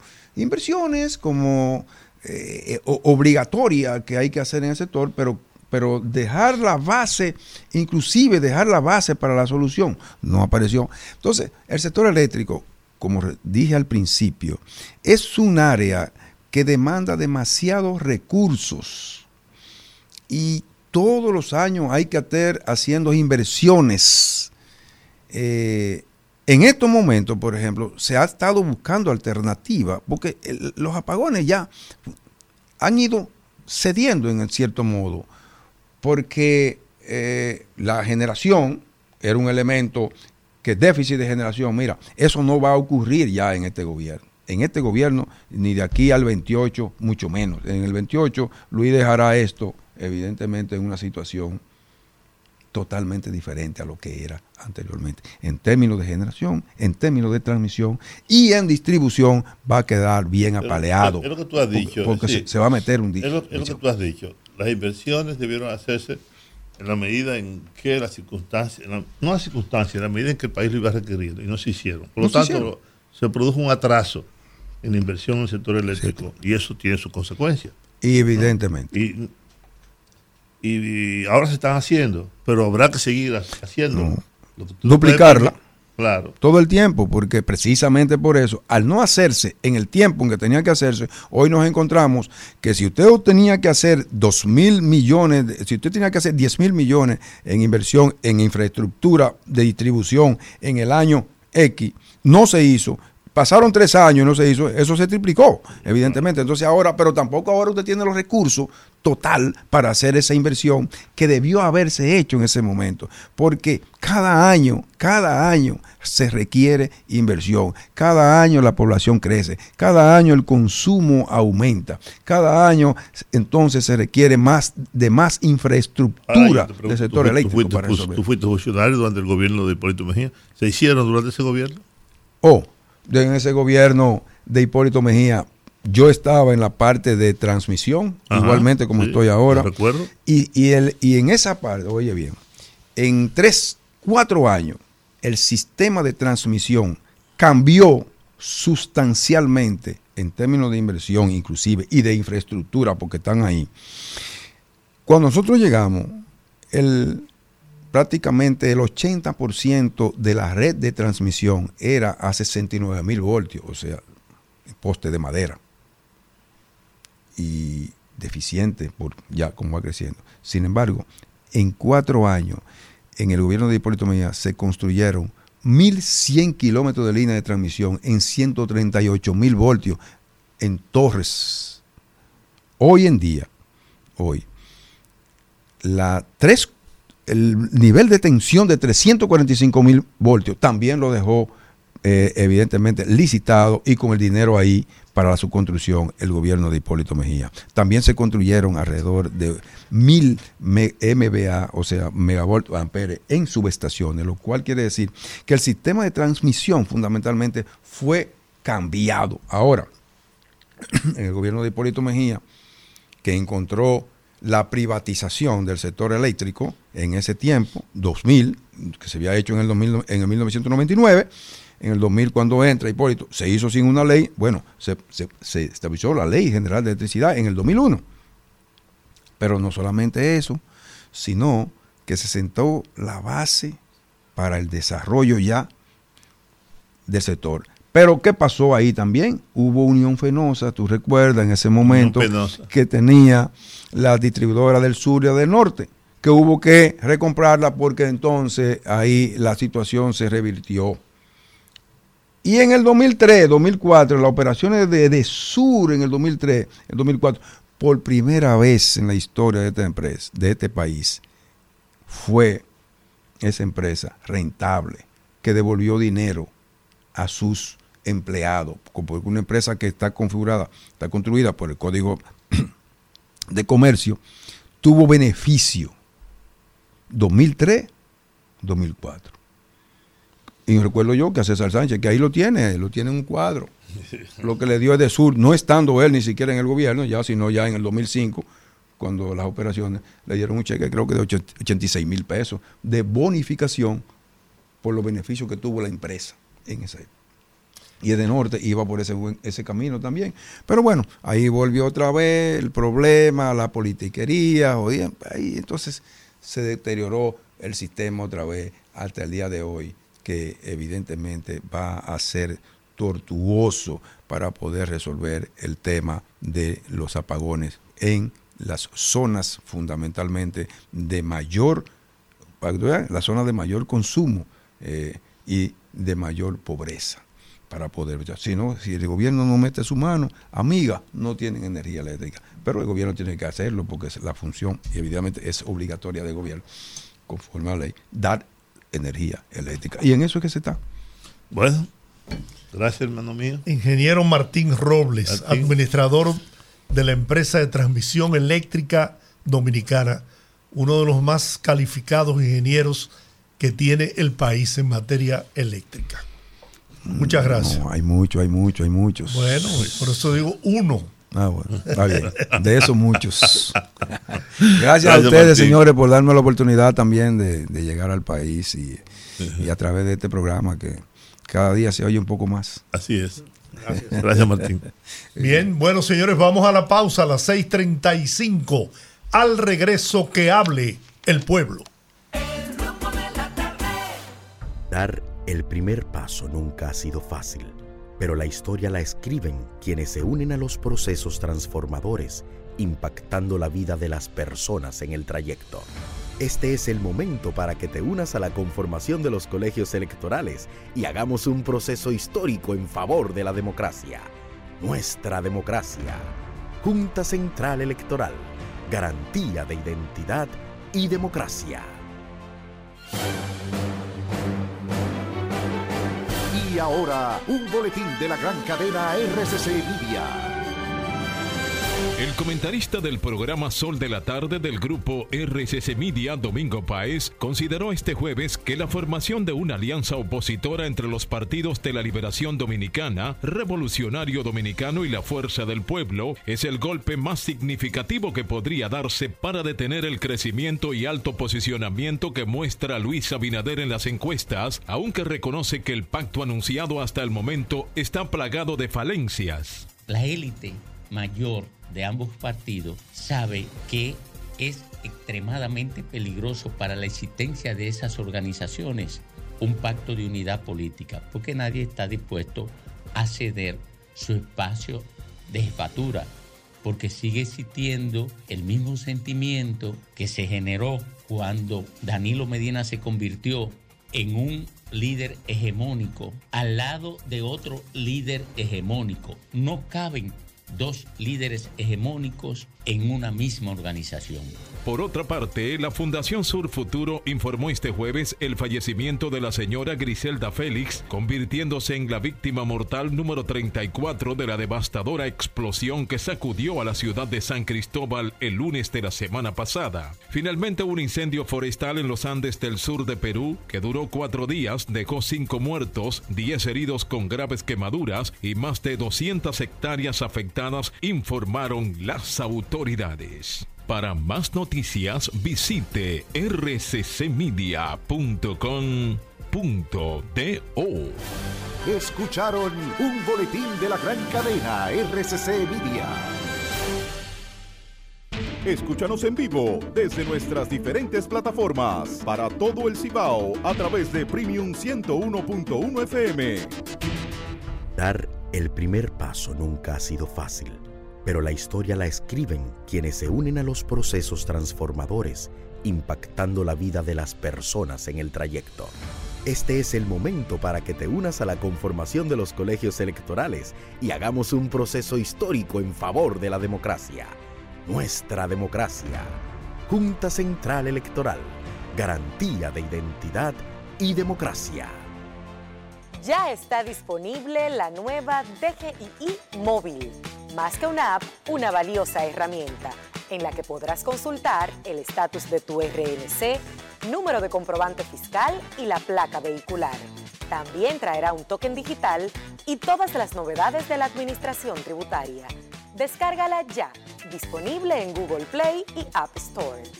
Dirección General de Impuestos Internos, cercana y transparente. Sintoniza nuestra página web rumba985fm.com para escucharnos en tiempo real. Dar el primer paso nunca ha sido fácil, pero la historia la escriben quienes se unen a los procesos transformadores, impactando la vida de las personas en el trayecto. Este es el momento para que te unas a la conformación de los colegios electorales y hagamos un proceso histórico en favor de la democracia. Nuestra democracia. Junta Central Electoral. Garantía de identidad y democracia. Activa tu token digital en la app Banreservas. Realiza pagos y transferencias sin la necesidad de la tarjeta de códigos. Busca el icono de tu token digital en la pantalla de bienvenida de tu app Banreservas. Y si aún no puedes visualizarlo, espera a que sea habilitado en tu aplicación. Recuerda que el banco nunca te enviará enlaces por correo para activarlo. App Banreservas, tu banco fuera del banco. Banreservas, el banco de todos los dominicanos.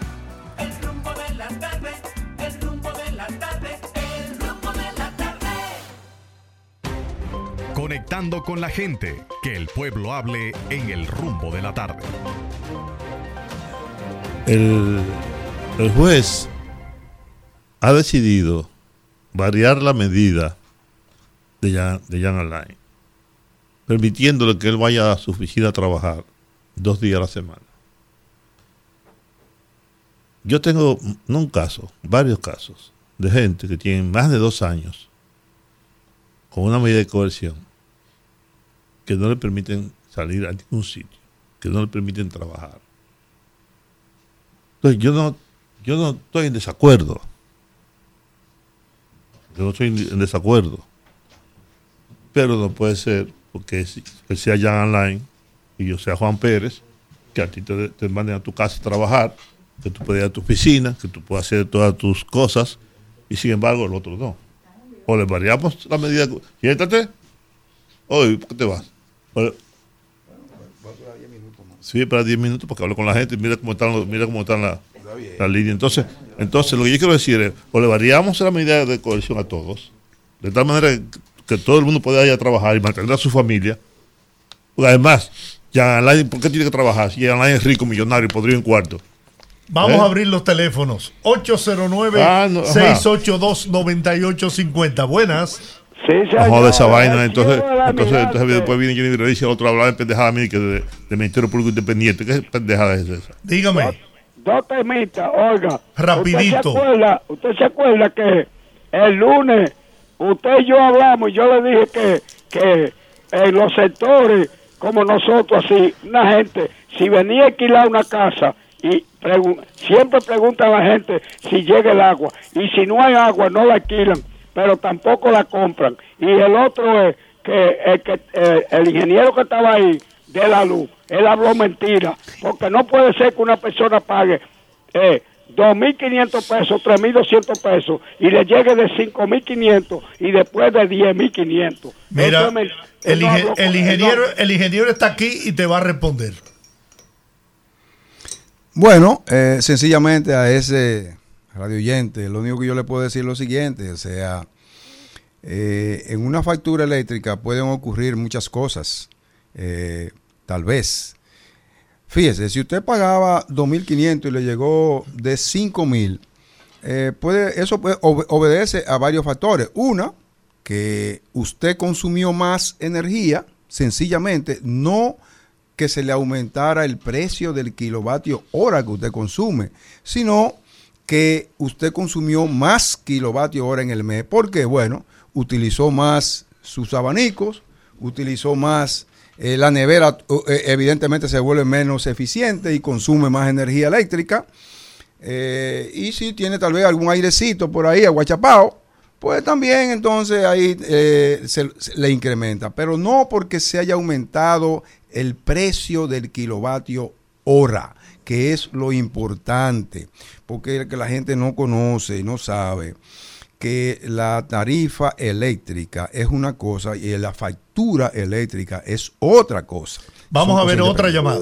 Buenas. Subió de 6 a di- a 11, Buenas. 16 mil pesos. A mí también. Buenas. Me subió. Buenas. De 11 a 16. me subió. Se fue. Vamos a ver usted. Buenas tardes. A mí. Sí, buenas tardes. Sí. ¿Cómo están? Muy bien. Podero- los poderosos. Cuénteme. Adelante.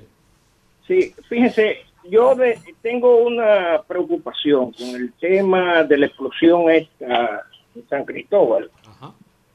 Eh, si analizamos, sucedió un día antes de que se iba a dar el primer Picasso para iniciar una obra. ¿Quiénes iban a dar ese primer Picasso? ¿Iría el presidente?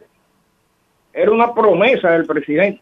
No, el, ayuntami- el ayuntamiento dijo que ellos iban a, era un, acto municipal. Dijo el, dijo el alcalde de, San Cristóbal. eh, yo- eh, simplemente yo pregunto. no, no, y yo le estoy contestando que vi la información de que el alcalde dijo, el alcalde Montaz, que era un acto municipal y que era el día siguiente iba a dar, dar el Ok, pero eh, sucede que hace unos meses en el mismo sitio hubo un incendio, pero no hubo explosión. Entonces ahora hay una explosión, una explosión primero, ¿eh? Y luego se genera el incendio. Entonces, óigame, eh, eh, para mí pudiera haber manos criminales. Muy bien. Vamos a ver usted. Buenas tardes. Buenas, buenas noches. Sí. Yo puedo decirle que ese señor tiene mucha capacidad y inteligente, pero que no coja a este pueblo de ignorante. Yo le voy a decir algo a ese señor. Las sedes, las EDES, los seguros médicos y los, la seguridad social es una estafa para el, Estado, para el pueblo dominicano. Eso es un robo que ustedes tienen. Sean justos y honestos. No confundan este pueblo, que este pueblo despertó hace mucho. Bueno, vamos a ver, por Dios. Pero antes, antes de hay una información de que el presidente Luis Abinader, mediante el decreto 382-23, ascendió a contraalmirante a Agustín Alberto Morillo Rodríguez de la Armada con el al rango de vicealmirante y lo designó comandante general de la Armada de la República Dominicana. O sea, sustituye al, al Sosa Castillo. al- de, de la, de la Marina de Guerra. Eh, de la Armada. Ya no de la Armada, bueno, la- por- quiero decir la Marina para que la gente entienda eh, que era el vicealmirante Antonio Sosa Castillo, quien de inmediato no se le asignan nuevas funciones. Buenas tardes. Yo, yo, Buenas tardes. perdóname, perdóname, Dígame. Espérate, escúchame. Yo acabo de llamar. Yo lo acabo de llamar y me dijo. y me llegó- no, no, no, no, no, yo acabo de llamar a Morillo. Ah, ah, ya. Y entonces me dice, todavía yo no he recibido la información oficial. Así que no, yo, pero yo lo sabía. Yo lo sabía. Entonces me dice, no, todavía no me ha llegado ninguna información. Desde que llegue, te llamo. Yo, óyeme bien. Mi fuente, mi fuente es fidedigna. Buenas No, tardes. pero no lo dije por... Buenas tardes, buenas tardes, Georgie, Juan, Sí. Rudy, Olga, ¿cómo están? Muy bien. Soy Ramón Fonder. Mire, Adelante, le Ramón. Le voy a responder al ingeniero que está ahí con mucho respeto, porque para uno decir su verdad no tiene que ofender. Mire, señor ingeniero, eh, la misma EDS eh, reconoció que para disminuir las pérdidas, para hacer disminuir las pérdidas, aumentó la tarifa de más de 240 mil, 250 mil clientes hace un mes y pico, hace dos meses. Mire, yo tengo una oficinita de abogado que la abro a las 8 de la mañana, se cierra a las 12, se abre a las 2 de la tarde y se cierra a las 5. Yo comencé pagando 1.600 pesos y en este mes pagué 3.250. Si quiero le puedo mandar la factura de pago y le puedo mandar un, un historial de lo que yo esté pagando. O sea, usted puede defender su gobierno, usted puede ser todo lo que usted sea, pero hable la verdad porque el pueblo entero está sufriendo en carne propia. Y como dijo ese señor, aquí hay varias instituciones, lo que son las sedes, lo que son las AFP, la AFP y las ARS, son una estafa para este país y el pueblo va a tener que empoderarse para salir de esas estafas de este país. Pasen buena tarde. Mire, eh, yo respeto tu posición, Ramón, pero la distribuidora del Este, unilateralmente, bajo ninguna circunstancia, puede incrementar la tarifa eléctrica. Buenas tardes. Mira, Sí, sí, mira, yo vivo en el sector de Villa Liberación. Yo trabajo en la empresa de transmisión eléctrica dominicana. sí. Pero ahí se necesita inversión porque ya pusieron los postes. Y ya va a tener do- dos años y pico que ese proyecto comenzó. Y el de este todavía no lo Nosotros estamos esperando que para uno poder pagar la luz y tener estabilidad. Muy bien. Vamos a ver usted. Buenas tardes. Sí, buenas tardes. Sí. Eh, quiero decirle que a mí me gustaría que continúe, pero hay que ser honesto y hay que decirle la verdad al ingeniero. Si hay un sector que se ha vuelto nada, es el sector eléctrico, lamentablemente. Un servicio caro y deficiente, esa es la verdad. Gracias. Bien. Vamos a ver usted. Buenas tardes. Buenas tardes. Hola. ¿Qué tal? ¿Cómo le pasaron después de, Bueno, bien, gracias a Dios. Ay, Dios, me alegro. Eh, ay, yo, yo tenía una inquietud y era la siguiente. Yo recuerdo cuando yo estaba en la universidad, cuando Jorge Blanco eh, eh, trató de hacerle frente a la, al- al- a la, a la CDE, eh, contrataron seis plantas eh, Itabo y que eso equivalía a que en dos o tres años, por lo menos parte de la falta de electricidad, o sea, el déficit, se iba a cubrir, cosa que totalmente cambió cuando llegó Balaguer, que simplemente bajó todo eso. ¿Yo estoy equivocada o, o, es- o eso fue cierto? Mire, Le- eh, le responden ahora. Es, eh, usted tiene algo de razón, pero no la totalidad. Por la sencilla razón siguiente. Cuando Salvador, eh, bueno, cuando don Antonio se contrató una planta de 120 megavatios a carbón, cuando dos plantas, don Antonio Guzmán Fernández. Eh, Jorge Blanco eh, la inauguró, la última, porque una la inauguró, eh, creo que al final, don Antonio, y la otra fue Jorge Blanco. Habían dos plantas más, o sea que eran cuatro, no seis, a carbón programada, que se llamaban Arroyo Barril, que yo lo mencioné en este programa. Pero esas plantas fueron descontinuadas y no, se, no, no fueron eh, ejecutadas. Ahora, eh, a partir de ahí se mantuvo sí siempre algunos déficits de generación eléctrica. Luego que en el 2000, en el 1999 fue privatizado el sector eléctrico y que la distribuidor, el sector eh, generación prácticamente pasó a la, al sector privado, a partir de ahí se han venido también haciendo muchísimos esfuerzos para eh, conjurar ese déficit de generación que había. Hoy día, hoy, hoy, eh, por un esfuerzo también extraordinario que ha hecho el presidente Abinader, pues ese déficit de generación ha sido borrado. No hay déficit de generación ahora. Por tanto, no hay apagones por déficit de generación y tampoco hay apagones por diríamos, financiero.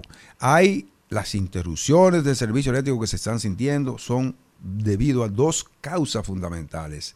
Una, mantenimiento, porque hay que dar mantenimiento preventivo para que eh, el sistema no colapse y, o los circuitos, o que una interrupción suya le pueda durar, si, si no se le da mantenimiento, eh, puede durar más del doble de lo que le dura ahora con el mantenimiento. Y otra es por avería que ocurren normalmente, una línea que se desconecta, un palo, un, poste que se cae, un camión que choca, un poste, una rama que eh, interfiere la línea, se dispara. Esas son las interrupciones que hay, pero no por déficit de generación ni por financiero. O sea, quiero decir financiero porque no había dinero tal vez para pagarle a los generadores, que era lo que había en aquel momento. Eso no ocurre en esta etapa. Mira, mira, yo yo lamento. Vamos a dar las gracias al ingeniero que tiene compromiso, tiene que marcharse.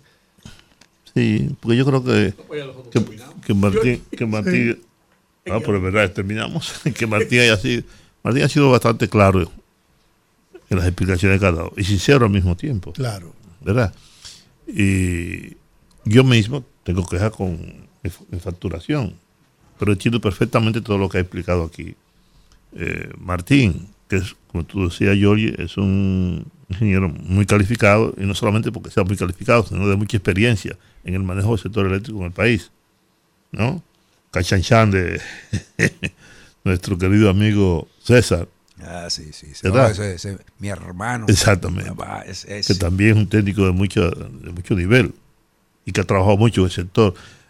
El sector eléctrico es, yo creo que es el más difícil, difícil. de entender y de manejar mucho más que, que, otros, ¿no? Que otros, porque es muy complejo. Y tiene muchas Exactamente, ¿no? Y lo que es lamentable es que la política, yo creo que digo, la política no puede estar metida en todas las cosas del Estado. Y ese es un tema que debió estar fuera de la política. Totalmente. Porque es una cosa que hay que resolver, no importa quién sea el gobierno. No importa si el presidente es Hipólito, si es Luis Abinader, si es Danilo, quien sea el tema eléctrico hay que enfrentarlo con seriedad y hay que hacer las inversiones del lugar, porque no se hace ahora, dentro de dos años, como explicó bien Martín, habrá que hacerlo, pero habrá que hacerlo sí o sí. Bueno, Martín, muchas gracias, señores, a ustedes gracias. Lamentablemente no hay tiempo para recibir más llamadas. Nos encontramos mañana a las 5 de la tarde. Recuerden que mañana hay viernes de Bellonera. Y mañana es viernes y el cuerpo lo sabe. Dios le bendiga. Rumba 98.5, una emisora RCC Media.